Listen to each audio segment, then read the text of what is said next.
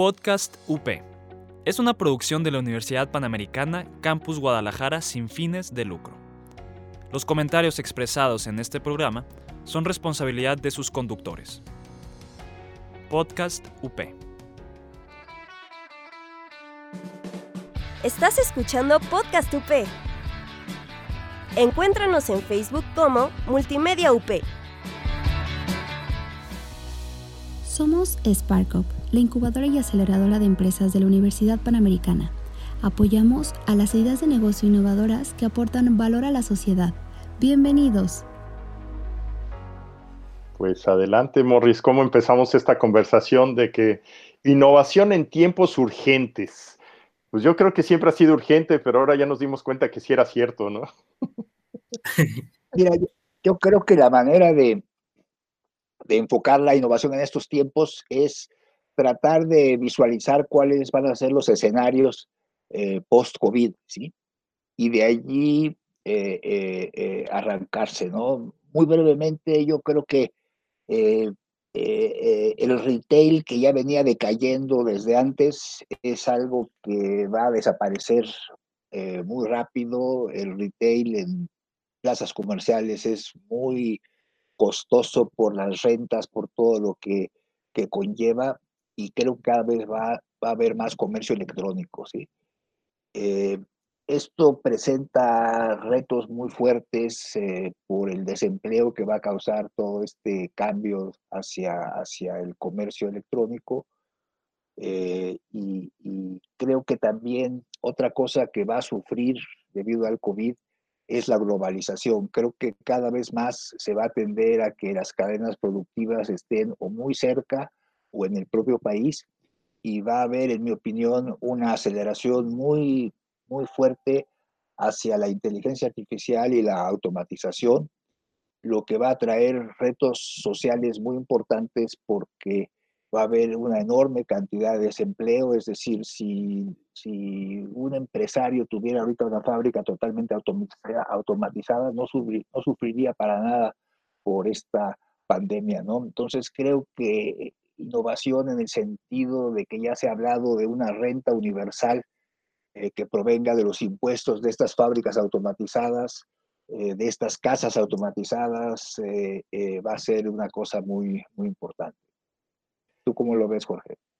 Bueno, yo, lo que tú dices, el aceleramiento que hemos tenido en los últimos dos meses de la adopción de comercio electrónico es increíble, ¿no? O sea, yo vivo aquí en Silicon Valley, que pues es uno de los lugares que todo el mundo eh, trata de estar en la, punta de la tecnología y hoy ver que todos los días llega un camión de Amazon cuatro o cinco veces al día como Santa Claus con cajas y con carritos para entregar cosas y que pues la gente no estamos saliendo, pues es un efecto muy claro. Y en México, pues no se diga ahorita toda la proliferación que están teniendo todos los sistemas estos de distribución para entregar comida y para ayudar a la gente a que pueda seguir trabajando desde su casa y que las casas además pues están transformándose de ser casas a ser escuelas, casas, centro de trabajo, centro de entretenimiento y además zona de esparcimiento, ¿no? Entonces, esto está teniendo pues un doble impacto en donde, pues, por un lado, lo que tú mencionas de las fábricas automáticas, a mí me llama la atención. Había un terror hace meses de que la inteligencia artificial iba a venir y nos iban a quitar el trabajo,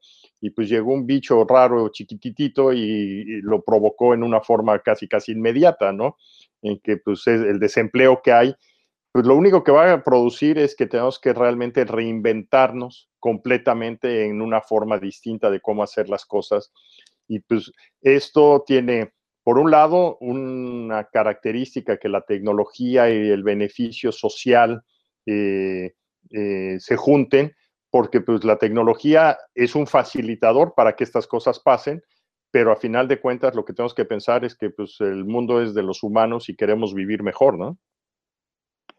Una de las áreas que yo creo que va a ser de enorme importancia en los próximos años es la ciberseguridad, ¿no? A medida que cada vez usamos más eh, eh, el comercio electrónico, las comunicaciones electrónicas, eh, la ciberseguridad va a ser un área que va a dispararse muy rápido y que va a ser muy necesario, ¿no? Entonces, si, si yo tuviera ahorita 20 años, pues estaría en, en, en automatización, en, en biotecnología, en ciberseguridad, en ese tipo de, cosas en genética, creo que son las áreas que, pues van a empezar a despegar y a acelerarse con esta, con esta pandemia.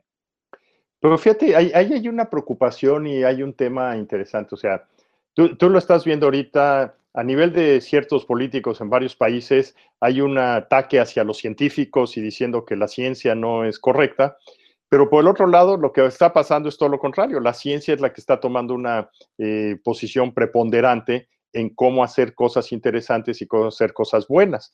Y yo creo que ahí sí tenemos un gran reto en cómo poder realmente eh, transformar, pues uno, el conocimiento científico que a mi punto de vista eh, cada vez va a ser más fuerte. Hoy, para poder sobrevivir, tenemos que experimentar cuando hace algunos meses vivíamos en una zona de confort en que decías, ¿para qué le mueves si no, si no está roto, no?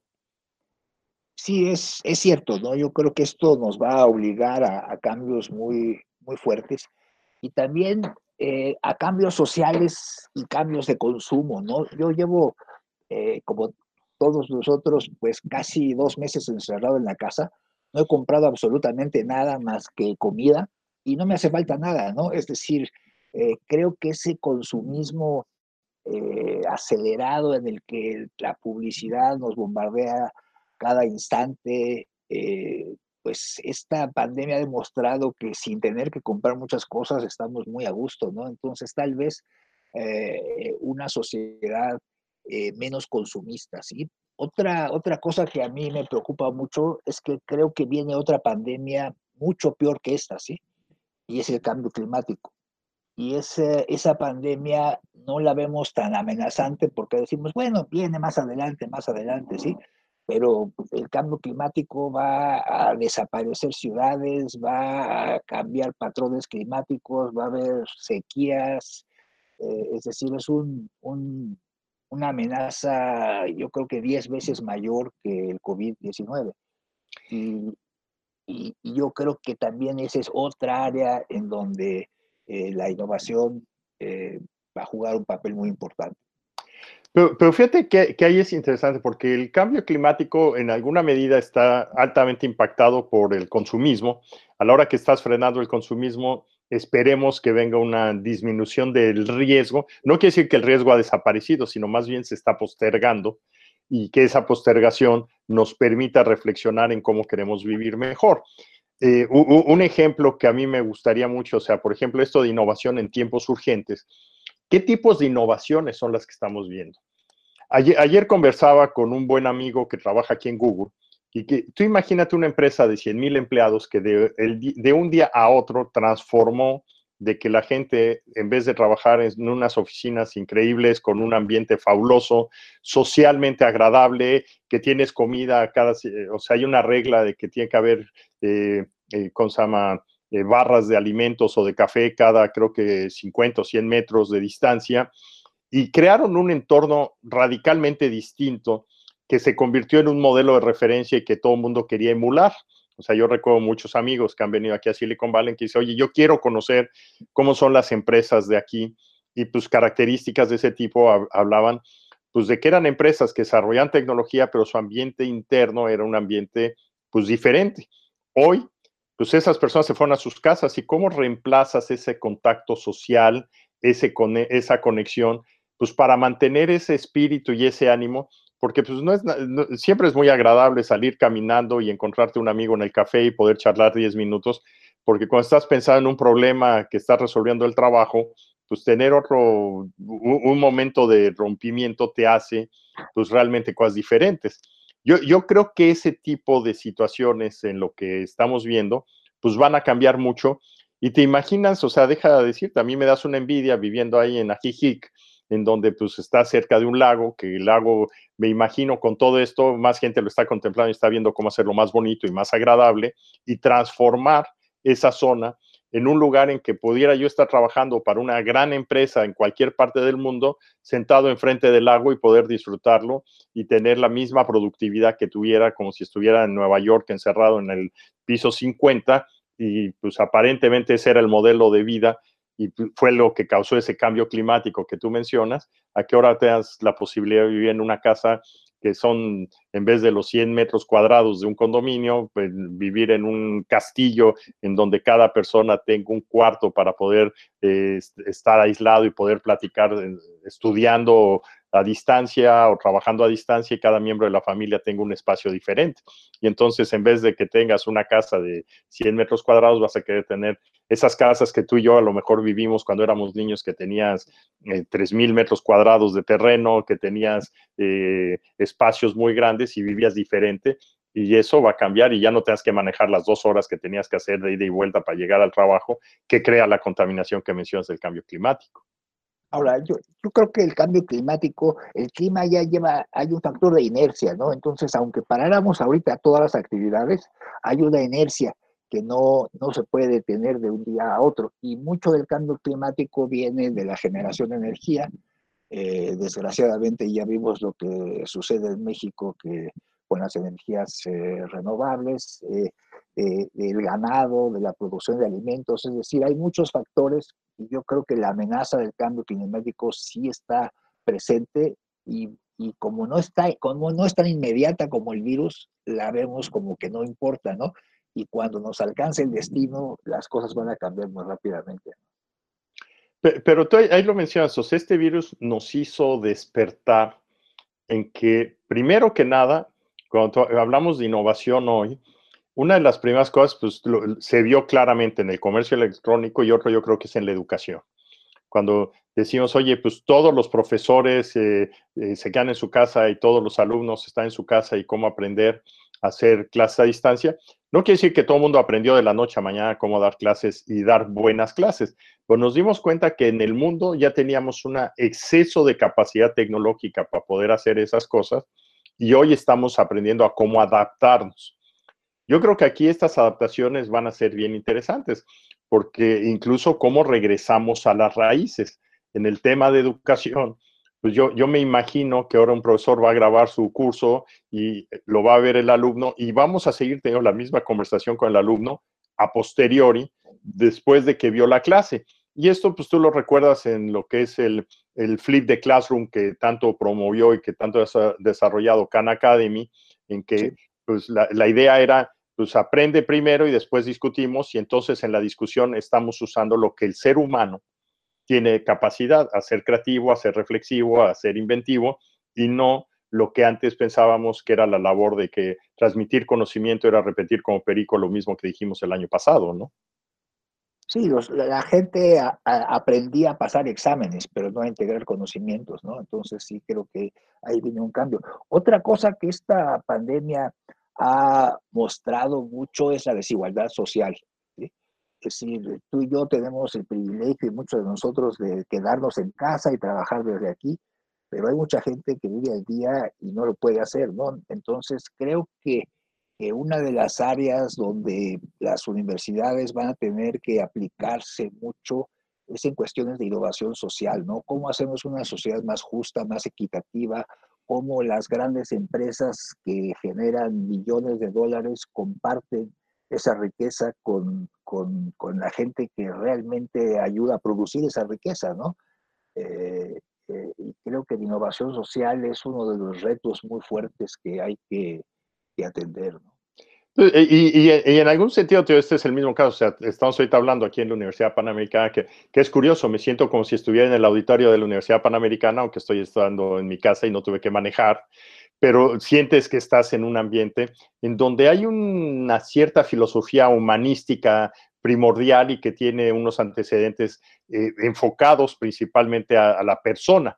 Y yo creo que eso es algo que hoy nos va a ser más relevante y más consciente la gente para cómo nos enfocamos primero en tener esa capacidad de que sobrevivamos todos. Yo creo que el primer paso de, de esto, tú decías del post-COVID, pues el primer paso es que sobrevivamos para poder llegar a la estabilidad y esta estabilidad llevarnos después hacia un mundo de crecimiento en una manera que va a ser tal vez bajo distintos parámetros o distintas condiciones.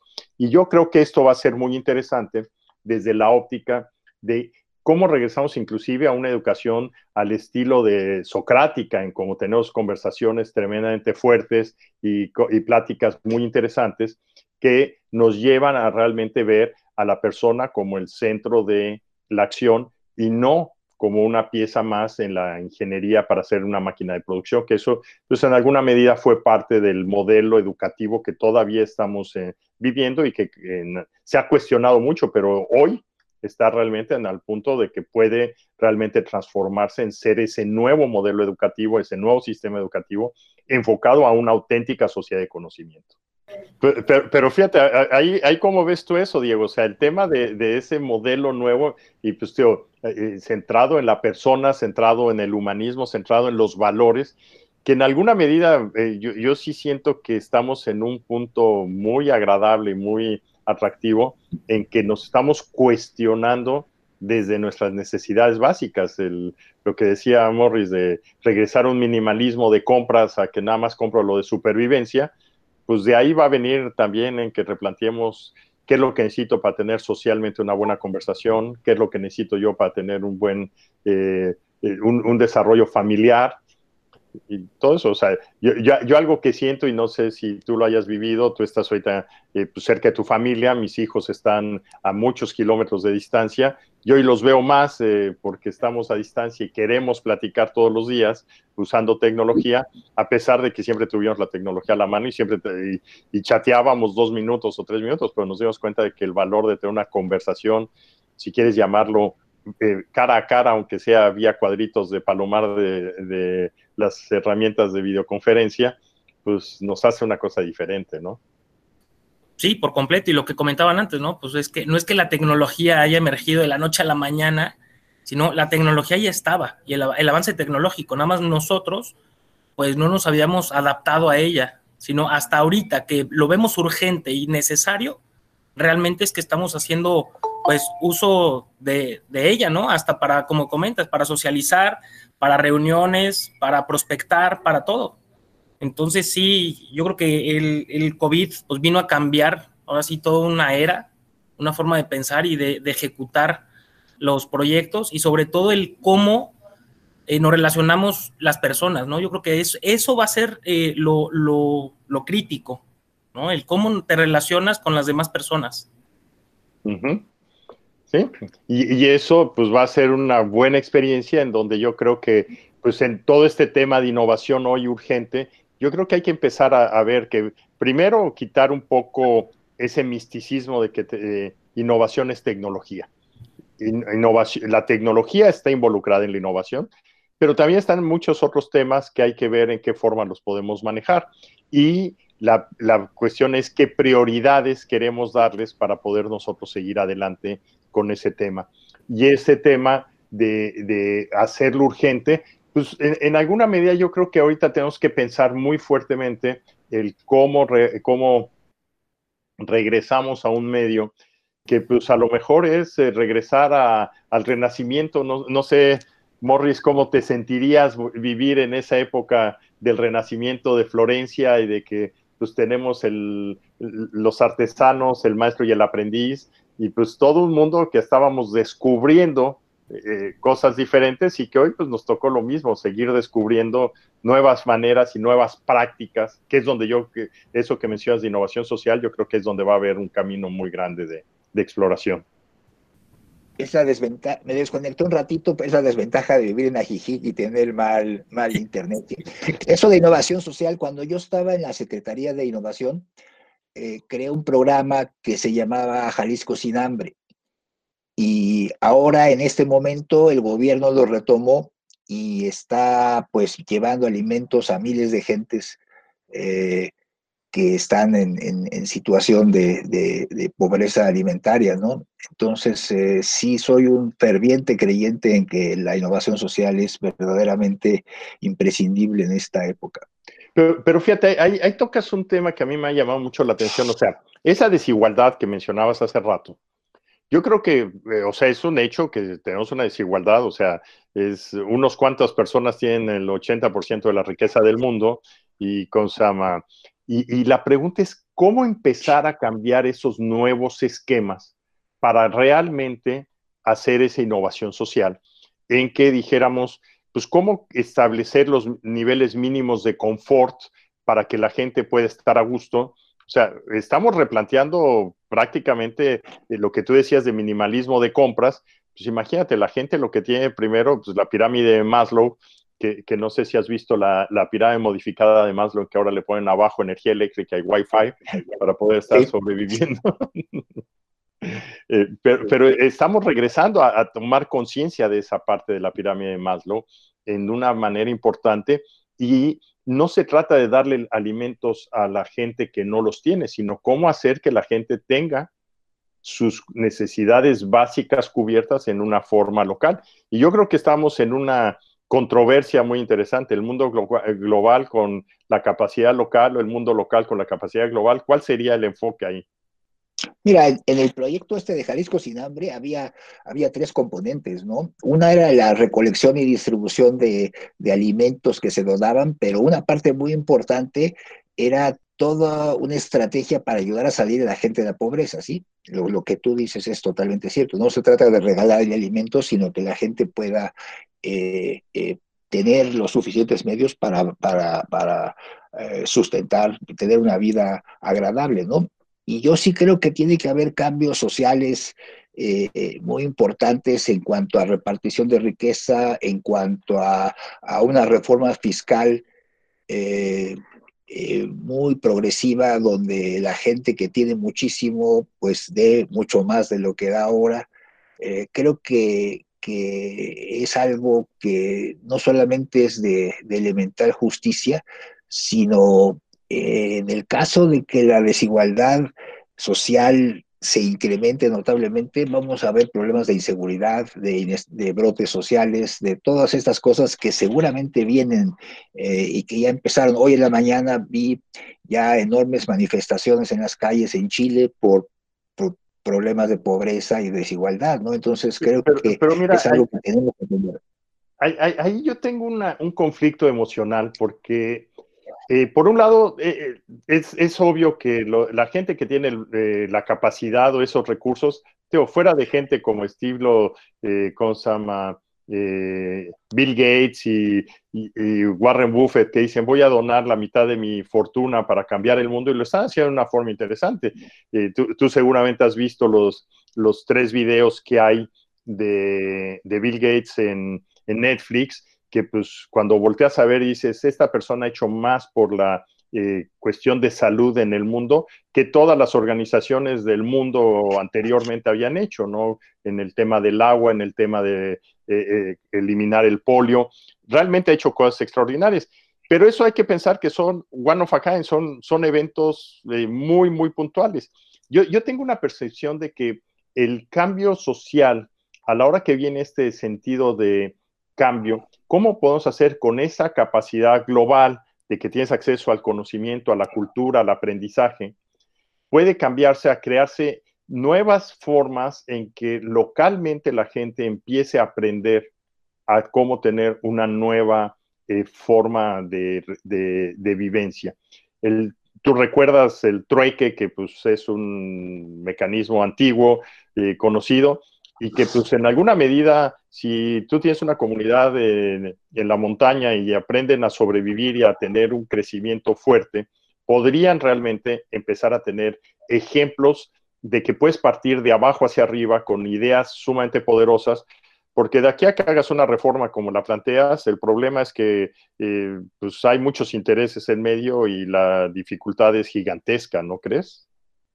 Sí, la dificultad es gigantesca, pero las consecuencias son peores, ¿no? Es decir, yo creo que a los que a los que tenemos un poco de, mayor comodidad financiera, nos conviene que esa desigualdad se aminore, porque si no, corre en peligro lo que tenemos, corre en peligro nuestra vida, ¿no?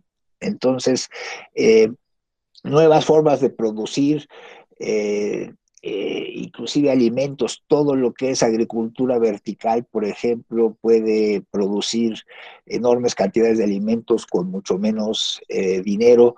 Eh, los, los robots pueden producir cosas muchísimo más económicas, entonces ponerles un impuesto a, a, la fabricación robotizada de tal manera que todos tengamos un ingreso mínimo para poder subsistir y seguir moviendo esta economía, ¿no? Eh, yo recuerdo que hace un tiempo le decía yo a mi esposa, mira, si eh, una Navidad en Estados Unidos todo el mundo deja de comprar, se les cae la economía. Bueno, pues ahora no fue mucho más que una Navidad y ve la cantidad y, hay una preocupación inclusive eh, qué va a pasar con el valor del dólar, porque con la cantidad de dinero que están aventando, este, van a poder solucionar a corto plazo las cosas, pero a largo plazo quién sabe cómo les, les vaya, ¿no?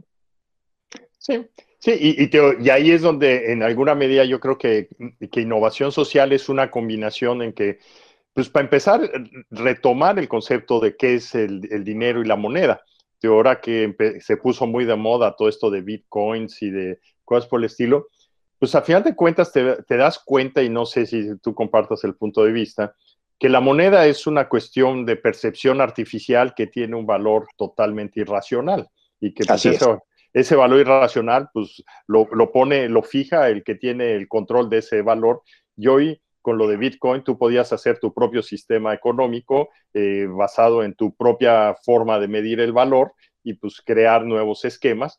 Y esto yo creo que nuevamente alimenta esto, este concepto de que la innovación social puede tener nuevos esquemas de operación y nuevas cosas interesantes eh, que pudiéramos nosotros desarrollar cosas eh, con un sentido muy positivo y el tema de Bitcoin es muy claro, no es eh, un, hoy todavía no es un sistema universal y probablemente nunca lo sea.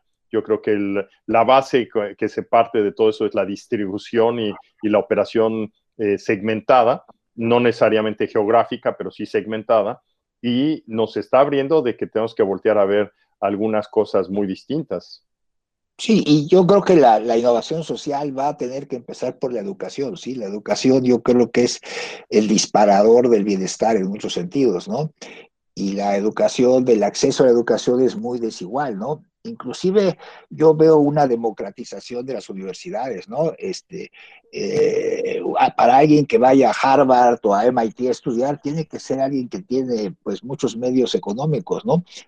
Ahora con, con, toda la tecnología y la educación a distancia, pues es más fácil que cualquier persona pueda acceder a, una educación de calidad, pero eso requiere de mucha innovación porque no se trata nada más de grabar una clase y hay que repensar mucho cómo aprendemos, eh, cada quien tiene maneras distintas de aprender cómo solucionamos la cuestión de laboratorios. Es cierto que hay laboratorios virtuales, ¿no? Como MATLAB y otras cosas, pero hay cosas que uno requiere la práctica. Entonces, ¿cómo combinamos la educación a distancia con la parte práctica? Que, ese es un tema, o sea, recientemente estuve en una conferencia que se organizó en Suiza para ayudar a África a cómo manejar el tema de educación y la verdad a mí me, impresionó porque varias personas, una persona en Ghana y otra persona en algún otro de los países eh, africanos, mostraron la manera que ellos hacían laboratorios de física con las cosas que tenían en la casa, pensando en que pues, la persona está trabajando en su casa y cómo convertir pues, ciertos temas de cómo ver gravedad y cómo hacer algunos experimentos básicos, estoy de acuerdo, no son los grandes laboratorios científicos, pero al menos el mindset de transformar eso en una manera accesible, y digo, aquí me llamó la atención realmente, fue una conferencia que se armó por un profesor de una de las escuelas de los, eh, donde asisten los hijos de los eh, empleados de Naciones Unidas en Suiza, y que dice, pues yo he estado en todo África y le habló a 10 amigos y en 48 horas pusieron una, una conferencia que la dieron vía Zoom y durante un sábado completo se aventaron toda una serie de mejores prácticas de cómo educar en condiciones. Yo, eso es a lo que yo me refiero, de que empiezas con pequeños grupos que pueden hacer grandes impactos. Y es algo a lo que yo invito que en México, en esta parte, pues mucha gente empieza a tomar esas iniciativas. Eh, tú lo viste, eh, el gran proyecto de, Enciclomedia, que pues fue un megaproyecto que dio micro resultados, ¿no? y yo digo, yo digo, pues hay que hacer microproyectos que den macro resultados, hay que, hay que invertir la ecuación. Mira, eso que dices de los laboratorios, hace pero muchísimos años yo daba clases en una preparatoria y daba clases de física y tenía yo un grupo donde casi todos los alumnos eran, eran mujeres, ¿no? Eran alumnas, ¿no? Y me decían, ay, profesor, ¿nosotros para qué necesitamos la física? Y yo les decía, ustedes cocinan, ustedes eh, ponen un express, les di mil ejemplos, les dije, la física está en todo lo que hacen, ¿no? Y empecé a diseñar experimentos y hacer cosas que, que, que aplicar las leyes de la física a cosas de la vida diaria y, entonces pues cambió totalmente el entusiasmo del grupo y, y, tuve muy buenos resultados.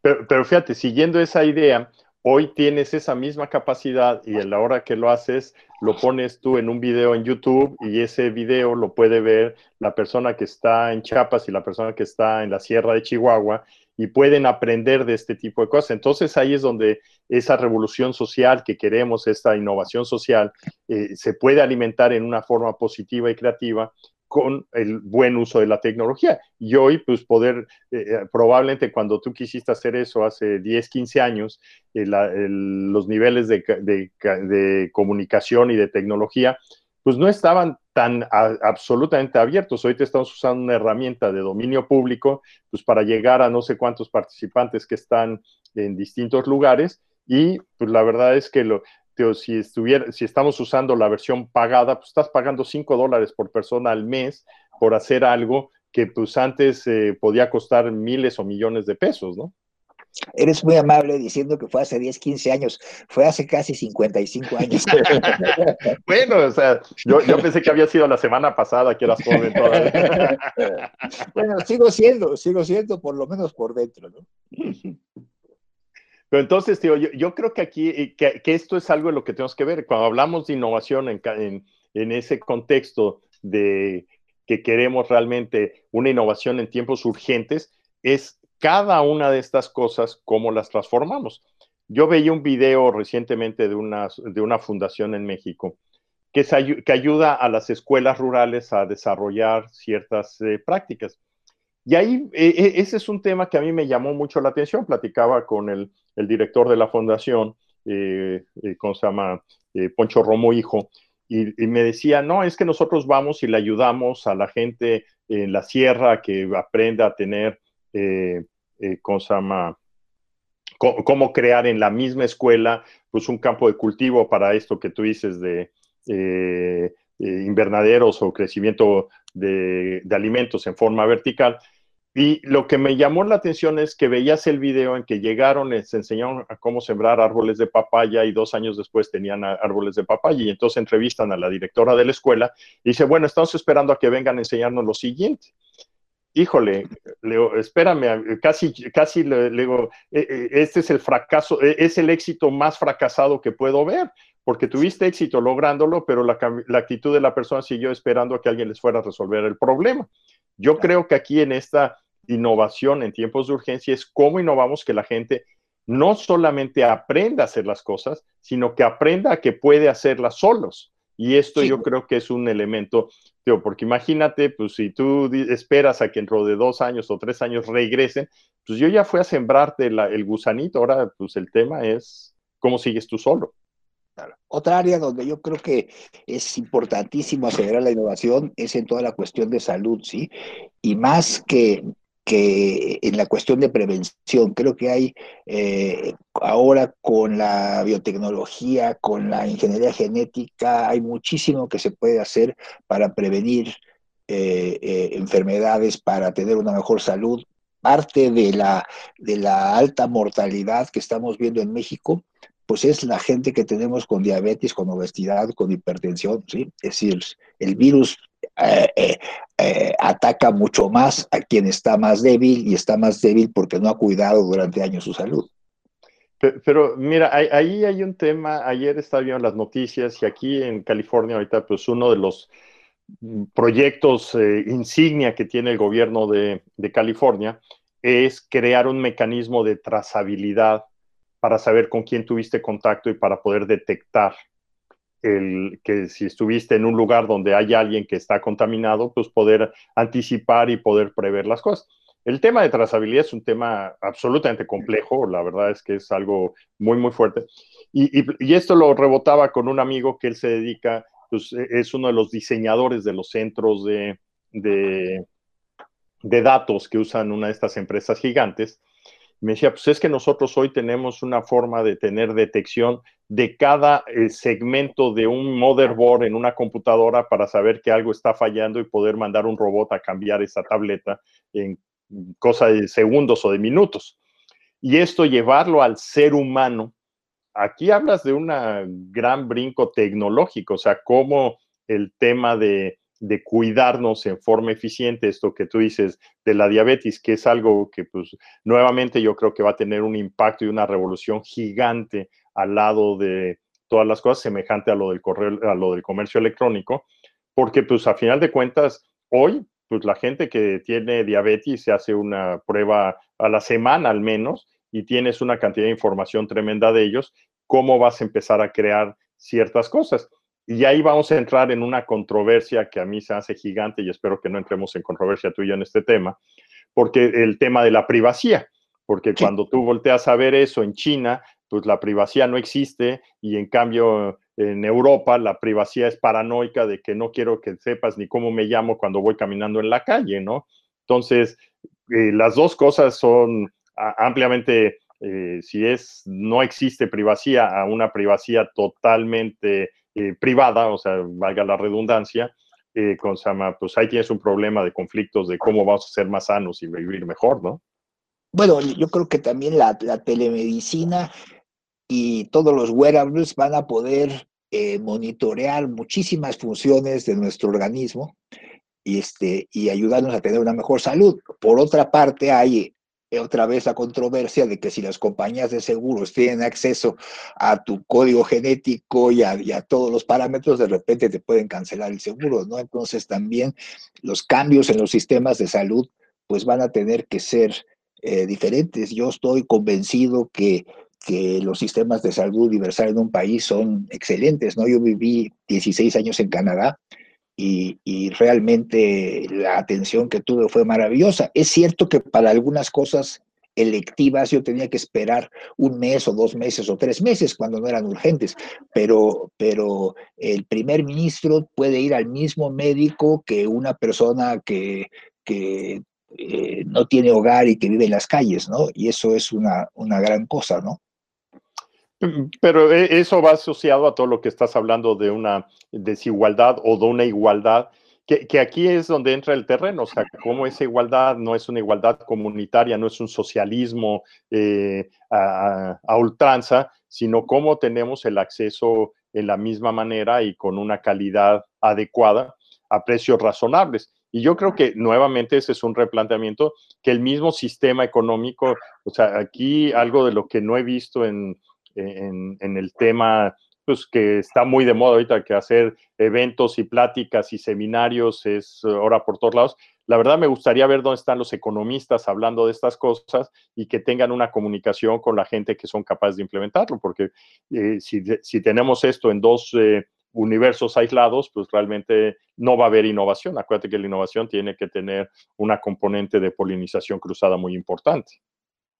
A ver, ahí creo que Slim volvió a hacer arte de sus capacidades en Ajijic y nos volvió a bloquear a Morris. Pero bueno, sigamos platicando sobre esto.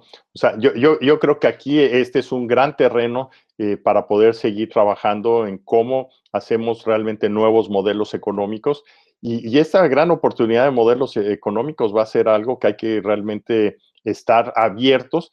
Y pues por el lado universitario, para eh, no, sé en la audiencia cuál sea el perfil, eh, Diego, si son estudiantes actualmente, si es gente que ya salió, es gente que está en las maestrías. Yo creo que aquí hay un universo de nuevos modelos. Eh, me imaginaría que dentro de poco vamos a tener un montón de nuevas tesis y de nuevos proyectos para poderlo hacer. Y pues Spark en su momento empezar a transformarse en una manera pues masiva, que eso podría ser interesante. ¿Qué tal, Morris? ¿Ya tuviste otro, otra visita de, de, ¿cómo se llama? de Slim que dijo que hay que interrumpir este programa para un corte comercial? No es lo mismo vivir en Silicon Valley que en Ajijic. ahí están las desigualdades. Exacto, pero pues ahí hay que ver cómo, cómo empezar a hacer esto, eh, ¿cómo se llama?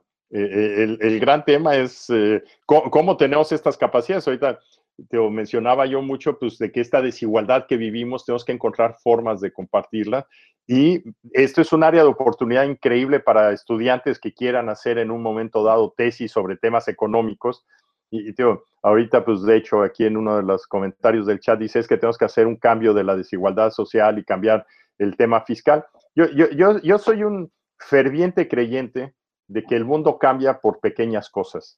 Y tú estuviste en el mundo de transporte en algún momento dado, toda la parte de dispatching de taxis y cosas. Pues el efecto que ha tenido Uber para poder cambiar eh, la, manera de pensar en el transporte público o la manera de pensar de, provocada por eh, Airbnb en el aspecto de la, de la hospitalidad y de la hotelería, pues estos fueron cambios hechos por dos personas, no fueron hechos por un, o sea, si, si, hubieras esperado que el cambio que hizo Uber o Airbnb sucediera en el Congreso de un país, eso podría pasar dentro de 7.500 años, ¿no crees? Ah, claro, mira, yo inventé Uber hace 25 años, ¿sí?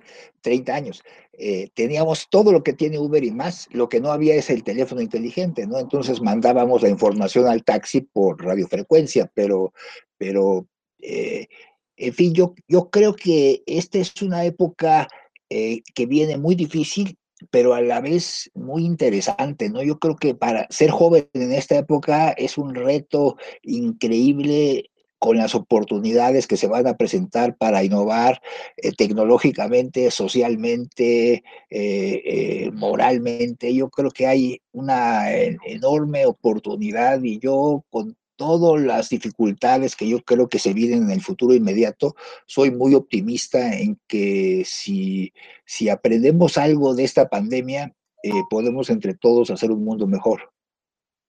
Pues mira, yo, yo no creo, yo, yo lo afirmo, yo estoy convencido de eso, yo sí soy un optimista creyente que eso va a pasar. Vamos a hacer un mundo mejor, tenemos un bagaje de una historia de muchas cosas buenas y pues hoy estamos en la posibilidad de hacer experimentos. Yo aquí eh, por ejemplo, eh, comenta Fer Chuger que eh, dice, deberíamos empezar por la innovación en combate a la corrupción. Pues yo, yo digo, sí, la pregunta es cómo empezamos a hacerlo. Porque si, si creemos que vamos a hacer un sistema universal que va a combatir la, la, corrupción, la corrupción es una característica del ser humano que está asociada por gente que hace mal uso del poder. Y esto, pues la verdad es que hay que ver en qué manera se crean estos pequeños sistemas y cómo hacemos el Uber de la corrupción. Hay, hay eh, sitios como el de change.org eh, que, que, hacen un esfuerzo tremendo y aún así pues, no han encontrado la solución a un problema de dimensiones muy complejas. La pregunta es, ¿cómo podemos hacer esto? Y, nuevamente, en mi punto de vista, es que hay que empezar por cómo son en las comunidades, cómo se ve, cómo se maneja el poder. Y esto tiene que ir con la raíz humana del deseo de de, unos cuantos de aplastar a otros y en cambio cómo creas una cultura que yo creo que ahí hay, hay que repensar en, las formas. Ahí hay un terreno de innovación gigante, no hay duda. Pero la pregunta es que si queremos hacer un sistema después de todos esos esfuerzos gigantescos que ha habido, yo veo difícil que tengamos éxito y que eh, lo hagamos eh, en forma instantánea, sobre todo que tenemos que ver que el ciudadano es como un, es como un emprendedor. Es una persona que no tiene recursos, no tiene fuerza y no tiene clientes y tiene que convencer a todo el mundo y ir en contra. Pero mira, si usamos tecnología, por ejemplo, como blockchain, eh, y las licitaciones se hacen de esa manera, creo que todo es transparente y abierto y hay una trazabilidad y, se puede empezar a, combatir la corrupción con, tecnología, ¿no? Pues sí, pero ¿qué haces cuando tienes un presidente como el que tienes, que todo eso le vale cacahuate y que lo, eh, eh, todas las reglas que había están ahora puestas en duda y que además dice, vamos a atacar la corrupción haciendo corrupción, ¿no? O sea... Mira, yo, yo, ya hace, hace bastante tiempo que me di por vencido tratando de entender a nuestro presidente, ¿sí? Simplemente no entiendo. Bueno, es que hay maderas que no agarran barniz, ¿no? O sea, hay milagros que no pueden suceder. Así es, así es. Pues bueno, yo creo que estamos ya llegando al fin de la, de la plática. La verdad ha sido una conversación eh, muy, muy interesante que solamente, pues, eh, eh, esto abre realmente muchas oportunidades de cómo hacer las cosas. Y pues realmente aquí la invitación a todos los que están escuchándonos, pues es en qué medida empezamos a hacer cosas Y como tú dices, o sea, no hay que tratar, cuando, cuando algo está mal arriba, no te preocupes, hay que buscar cómo hacemos algo bien en nuestra comunidad. Y yo te escribo ahí en, la, en el periódico Mural, últimamente estamos muy activos en el área de comunidades, y uno de los e, efectos que estamos queriendo buscar es cómo realmente hacemos que cada uno de nosotros tomemos una posición para cambiar en una forma positiva este mundo y hacer que aprovechar este momento de pandemia el mejor momento para crear la nueva historia del mundo que va a ser infinitamente mejor que la versión. La versión 2.0 del mundo va a ser mejor. Eh, totalmente de acuerdo, Jorge. Fue un verdadero placer charlar un rato contigo. Lo hemos hecho en muchas ocasiones y espero seguir haciéndolo. Y tal vez si hay preguntas eh, o comentarios de, de los participantes, pues tal vez podemos tratar de responderlas nuevamente, Carlos Linares menciona aquí el tema, la corrupción es una, es una consecuencia de la impunidad y el problema que tenemos demasiadas leyes y nadie las cumple. Nuevamente, ¿cómo empezamos a hacer algo? Porque pues a final de cuentas los pequeños cambios suceden y llevan tiempo. Es otra de las cosas que tenemos que tener paciencia. Que las cosas, eh, que se, los cambios son cosas que suceden en un largo tiempo pero tenemos que aprender cómo experimentamos en pequeño, vemos resultados y eso va escalando. Pues solo con una mayor participación, ¿no? Es decir, yo creo que, que si nuestra democracia es ir a votar cada tres años o cada seis años, nunca va a cambiar nada, ¿no? Yo creo que todos tenemos que involucrarnos más en nuestro entorno, ¿no? Si no podemos a nivel nacional decir, bueno, voy a ser la mejor persona que yo puedo ser eh, eh, en mi entorno, en mi comunidad, en mi colonia, en mi, en mi ciudad, y, de ahí para arriba, ¿no? Exacto. Sí, si no hay, si no hay participación, e, e, es muy bonito decir, eh, tengo un problema y que me lo resuelva otro. Este Así es. El problema es de todos nosotros y hay que actuar en forma eh, eh, colaborativa y en forma conjunta. ¿Qué tal? Bueno, ya aquí yo, yo, de vuelta. Este, la verdad, muchísimas, muchísimas gracias. la verdad, muy interesante. me reía, eh, momentos serios. La verdad es que este webinar tuvo de todo. Agradecerles por este tan muy buen momento, tan grato momento. Este, la verdad ha sido una, una charla, como lo comentan, bastante amena. Y eh, pues no sé si alguien de, nuestro auditorio tuviera alguna, alguna pregunta, algún...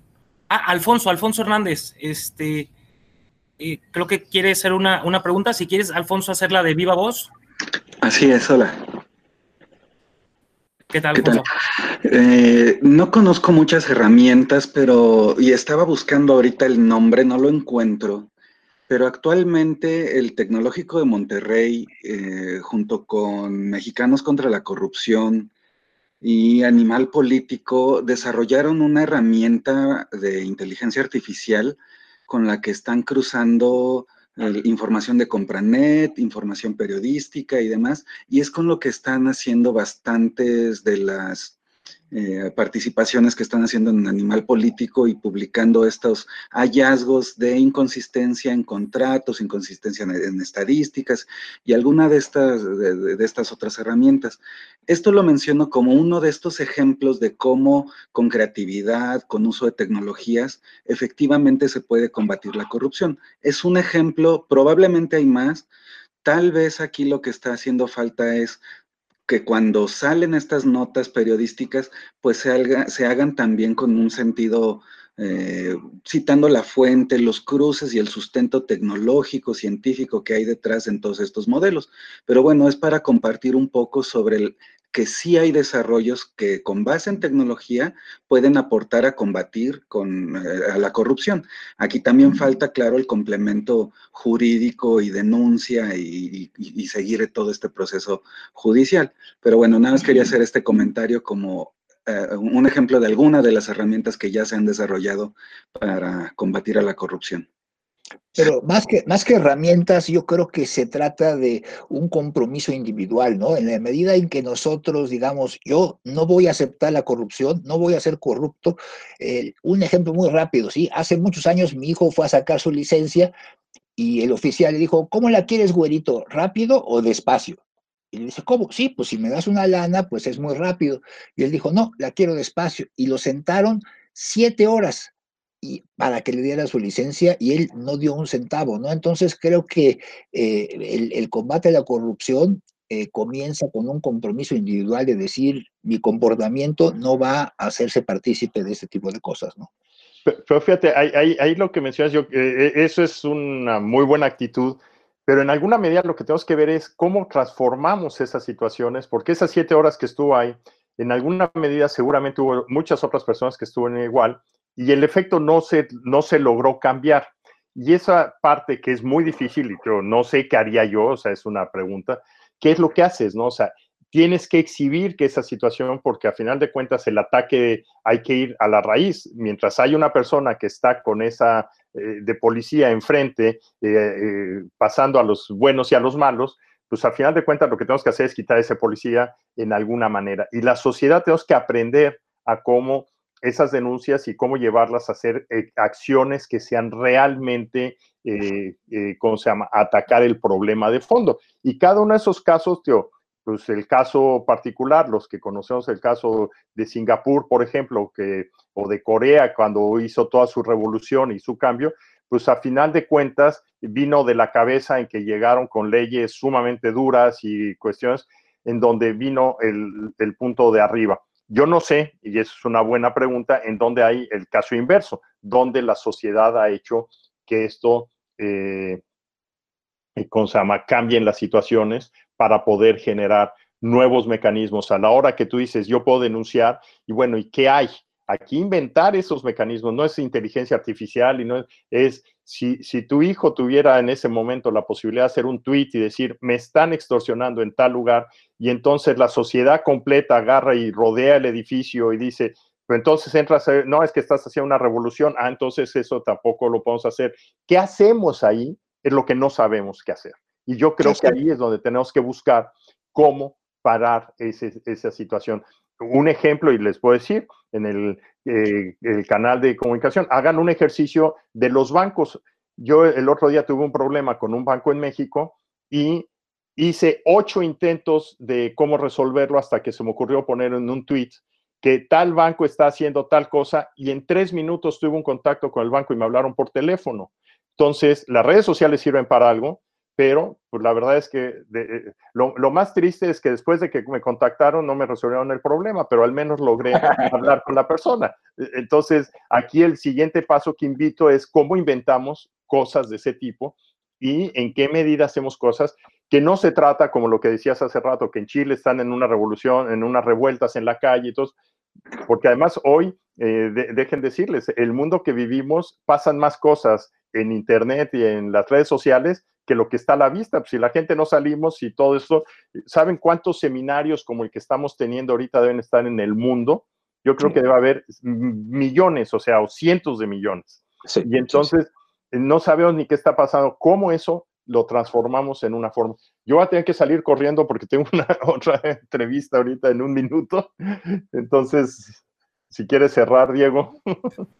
Ok, Jorge, este, pues bueno, antes de, que este, te nos vayas, les quiero presentar primero eh, pues un reconocimiento. Eh, a nombre de SparkUp, eh, la incubadora y aceleradora de empresas de la Universidad Panamericana, nos complace otorgarte, Jorge, y también a ti, Morris, un reconocimiento de forma virtual de momento, en agradecimiento a que nos hayan compartido, pues, sobre todo, parte de su agenda y de su tiempo. Y pues este, muchísimas gracias por todo, la verdad fue muy amena y esperemos volver a contar con su presencia en unos siguientes webinars. En junio, eh, yo creo que estaremos lanzando, eh, digamos, la segunda etapa, entonces, para poder, pues, enriquecer todavía más al público con este tema que es bastante, eh, pues, importante y sobre todo, pues, que todos los días podemos aprender algo nuevo, ¿no? Pues muchísimas gracias, Diego, y muchísimas gracias a la, a la universidad por esta oportunidad. Y de mi parte estoy siempre dispuesto a, a colaborar en lo que yo pueda. Perfecto, muchísimas gracias, Morris. Muchísimas gracias, Jorge. Y este, pues bueno, a nombre de Sparco les damos este, pues el más cordial agradecimiento a todos los asistentes a este webinar. Comentarles que el día de mañana tendremos eh, otro webinar a las 10 de la mañana para que nos puedan acompañar y también desearles un excelente eh, pues, miércoles. Y eh, de igual forma, los que quieran, porque vi que hay algunas preguntas que quedaron ahí por responder, Si gustan enviármelas a mi correo electrónico, ahorita yo se los comparto en el chat para que me lo puedan hacer llegar y yo se lo transmito también a los ponentes. Ok, pues muchas gracias y estamos en contacto. Gracias, Morris, una gran conversación. Gracias, a ti, Jorge. Hasta luego, que estén muy bien. Bye. Escucha Spark Up. No te lo pierdas por Spotify.